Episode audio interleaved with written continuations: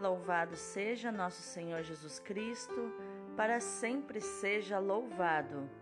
Hoje é segunda-feira, 29 de novembro de 2021, primeira semana do Advento.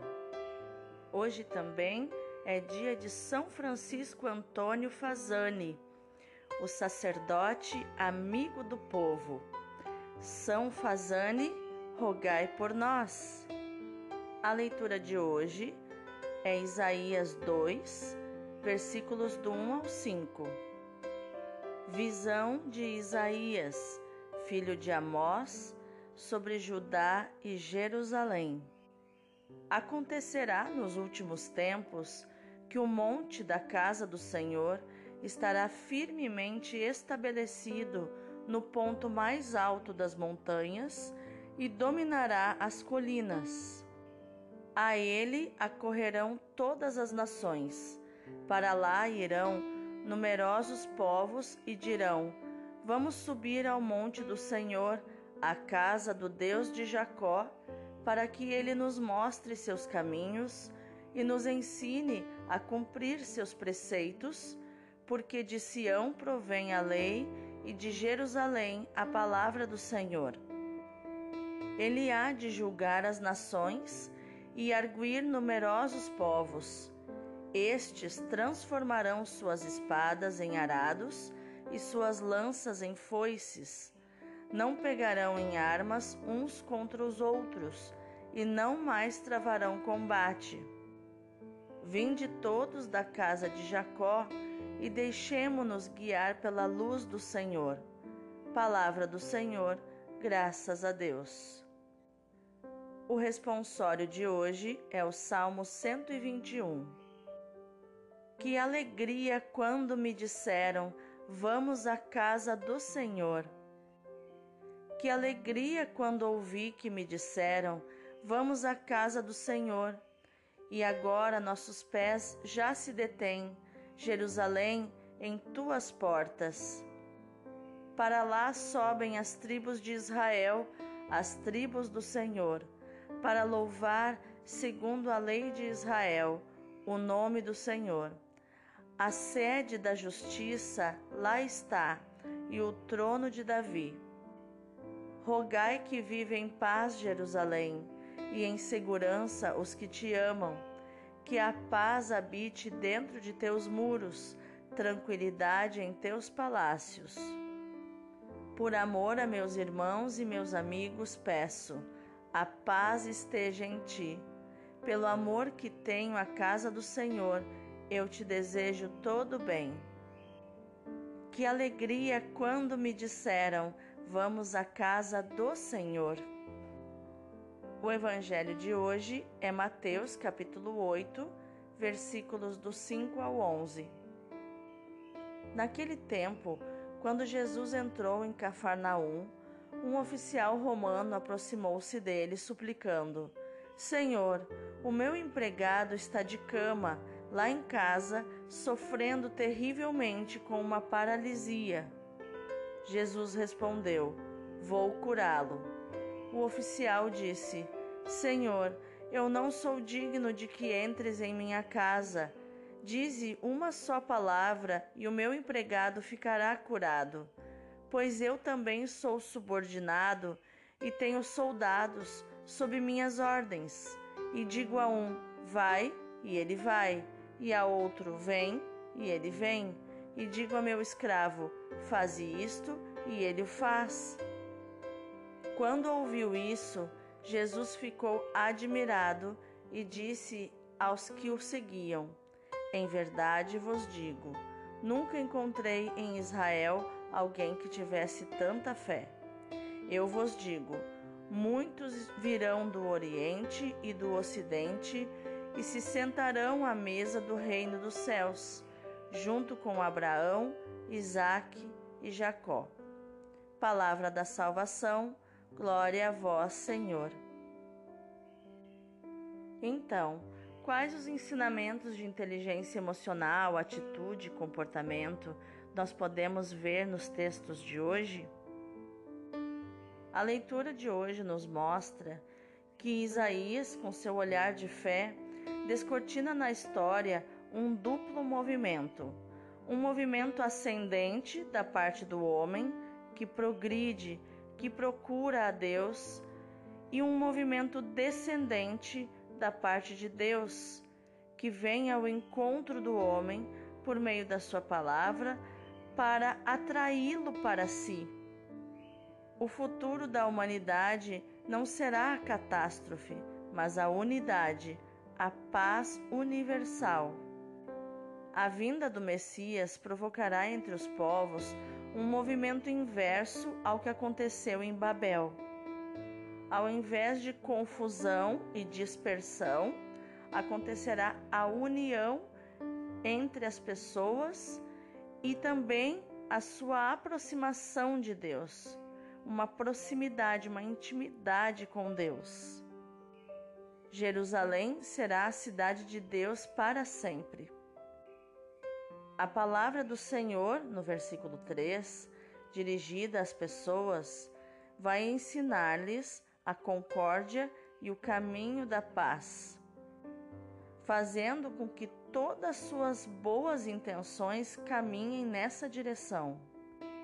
Assim, os instrumentos de guerra serão transformados em instrumentos de paz transformarão as suas espadas em arados e suas lanças em foices. Instrumentos de trabalho do agricultor antigo que lhe dá a renda e por isso a paz. As realizações humanas serão sempre frágeis, mas ajudarão a compreender que a vida que muitas vezes avança no meio do sofrimento é uma santa peregrinação iluminada pela luz que emana do monte do templo do Senhor. Essa luz, que será plena no fim dos tempos, brilha desde já, iluminando o caminho do povo de Israel. Vinde, casa de Jacó, caminhemos à luz do Senhor, nos diz o versículo 5. A história avança muitas vezes no meio de grande turbulência e com muitas oscilações mas Isaías nos convida ao otimismo, a uma visão positiva das coisas, né? a um pensamento positivo, não um pensamento que tenha poder em si mesmo, como se fosse uma coisa esotérica, mas o pensar mesmo que as coisas vão dar certo. E não só pensar positivo, mas também sentir positivo. É olhar com os olhos da fé para um futuro maravilhoso que Deus nos prometeu. E já, com os olhos da fé, agradecer por esse futuro. E é esta a fé do centurião do evangelho de hoje, que causa espanto a Jesus, porque se trata de um pagão, uma pessoa considerada impura pelos judeus é um soldado das forças estrangeiras de ocupação da terra de Israel, mas que manifesta uma fé muito grande, uma fé convicta, determinada, acompanhada por um forte sentimento de indignidade que não lhe permite ter pretensão nenhuma com Jesus. É de uma fé assim como a do centurião que Santa Teresa d'Ávila, Santa Teresa de Jesus, vai falar que o autoconhecimento, o conhecimento de si mesmo, é o melhor amigo que podemos ter na vida com Deus, porque ele nos faz estar na presença de Deus como nós realmente somos, nem piores nem melhores do que a realidade do que somos. E assim foi o centurião. Ele sabia da sua indignidade, de quem ele era, um pagão. Então, ele teve tanta fé que disse a Jesus: O Senhor não precisa nem ir lá, é só realizar daqui que eu creio que o meu empregado será curado. O centurião reconhece que o povo eleito é Israel, mas também sabe que o poder de Deus manifestado em Jesus não tem quaisquer limites. O centurião compreende que, tal como a sua palavra de comandante é eficaz, está certo que, com maior razão ainda, também a palavra de Jesus será eficaz contra a doença do seu servo. Jesus nos mostra, com esta sua surpresa diante do centurião, que esta é a, é a fé genuína, aquela fé que pede uma só vez e confia que, se for da vontade de Deus, vai acontecer e já agradece pelo feito acontecido antes dele acontecer. Jesus exalta a fé desse pagão como verdadeira fé salvífica. Com este relato, Mateus nos propõe um caminho de fé que vai da confiança em Jesus, que pode e quer curar, ao acolhimento da sua pessoa como enviado de Deus, a abertura sincera e total que desemboca na fé. Ao terminar o relato, o evangelista acrescenta uma palavra de Jesus que traz à nossa mente o banquete do fim dos tempos e que e onde hão de participar também os pagãos. Mateus, que é hebreu, parece querer provocar ciúmes nos seus irmãos hebreus e sacudir a sua excessiva segurança por serem o povo eleito.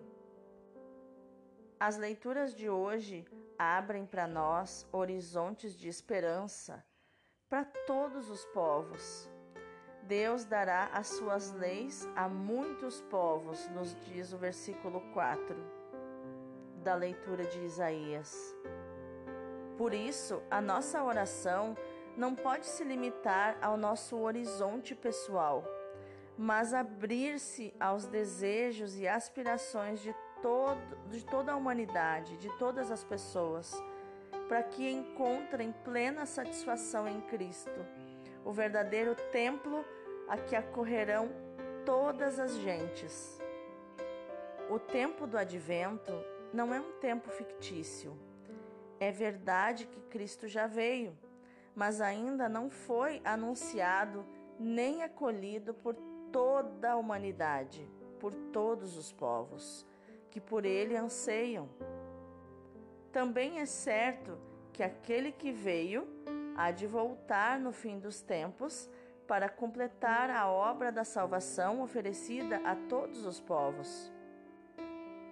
Ele espera que abramos o nosso coração a quantas pessoas ainda não conhecem o Senhor ou não o querem conhecer mas que dele precisam e no fundo por ele anseiam. E abramos o nosso coração para ir levar Jesus para essas pessoas, a ser o Emanuel na vida dessas pessoas que ainda não conhecem o nosso amado Emanuel. O evangelho nos diz que em Cristo, que vem ao nosso encontro, podemos descobrir o rosto de Deus, que vem visitar a humanidade que o procura ansiosamente. Jesus diz: Quem me vê, vê o Pai. Mas o Evangelho também nos diz como podemos ir ao encontro de Cristo que vem. Em primeiro lugar, precisamos ter consciência daquilo que nós necessitamos. O centurião, por exemplo, necessita da intervenção de Cristo em favor do servo que sofre. Também nós precisamos estar conscientes das nossas reais necessidades, das nossas misérias. E, em segundo lugar, precisamos de humildade, ou seja, de reconhecermos que não podemos nos salvar só por nós mesmos. Em terceiro lugar, a humildade precisa ser acompanhada pela confiança no Senhor que vem ao nosso encontro para nos conduzir pelos caminhos da vida e da luz. A humildade também leva a reconhecer que, ainda que estejamos em urgente necessidade, não somos dignos e muito menos podemos exigir que o Filho de Deus se incomode por causa de nós. Não o merecemos. O que fizer por nós é puro dom da sua misericórdia. Este é o pensamento do adulto, né? diferente do pensamento da criança, que acha que o mundo lhe deve, que Deus lhe deve as coisas, que Jesus lhe deve e fica fazendo uma oração exigindo o milagre de Deus e se frustrando enquanto esse milagre não vem. É preciso crescer na fé. Não podemos permanecer bebezinhos na fé pela vida inteira. É preciso sermos adultos na fé. Só o adulto na fé é capaz de evangelizar, de sair em missão, de fazer o que precisa ser feito e no final não querer agradecimento, mas reconhecer: somos servos inúteis, fizemos o que precisávamos fazer. Fizemos o que tinha de ser feito. Precisamos também de fé. Sabemos que Deus tem os seus tempos e modos de atuar. Precisamos deixar Deus atuar como e quando quiser, porque Ele já tem um roteiro traçado, um plano traçado para nós, da sua preferência segundo o seu amor, que é o maior amor. O centurião nada exige e está disponível para aceitar o que o Senhor quiser. Limita-se a crer em Jesus, a amar a sua vontade e isso é o mais importante, como Jesus acaba por sublinhar aqui no Evangelho. O episódio narrado no Evangelho de hoje também nos mostra que a fé não é monopólio de ninguém, nem dos judeus. Quem escutar a palavra e aderir a Jesus Cristo encontra a salvação. É para todo aquele que crê. Por isso é que a igreja continua a evangelizar todos os povos. E o advento é também um tempo missionário que deve nos alertar para a necessidade de evangelizar. Vamos orar? Vem, Senhor Jesus, precisamos de Ti, da realização das Tuas promessas. Precisamos da Tua palavra que nos ensine a pôr de lado a prepotência, as incompreensões, as divisões e a violência, e a percorrer os caminhos da paz. Vem, Senhor Jesus, ilumina os nossos passos com a luz do teu rosto e fortalece os nossos corações, para que sejamos capazes de transformar as lanças em foices e as espadas em, em arado e trabalhar na evangelização do mundo, trabalhar instaurando o reino de Deus onde ele ainda não chegou, Senhor. Ajuda-nos a ser realmente o Emanuel na vida das pessoas. Vem, Senhor Jesus, e como centurião testemunharemos a nossa fé e a nossa confiança em ti, assim como a nossa gratidão por te fazeres nosso companheiro de viagem e também nosso hóspede. Senhor, eu não sou digna de que entreis debaixo do meu teto, entreis em minha morada, mas diz uma só palavra e o meu servo será curado, e eu serei curada. Maranata, vem, Senhor Jesus, vem, Senhor Jesus. Amém. Meu irmão, minha irmã, que no dia de hoje seja um dia de refletir sobre esta palavra que denuncia a verdadeira fé. Senhor, eu não sou digno de que entreis em minha morada, mas diz uma palavra e serei salvo. Deus abençoe o teu dia.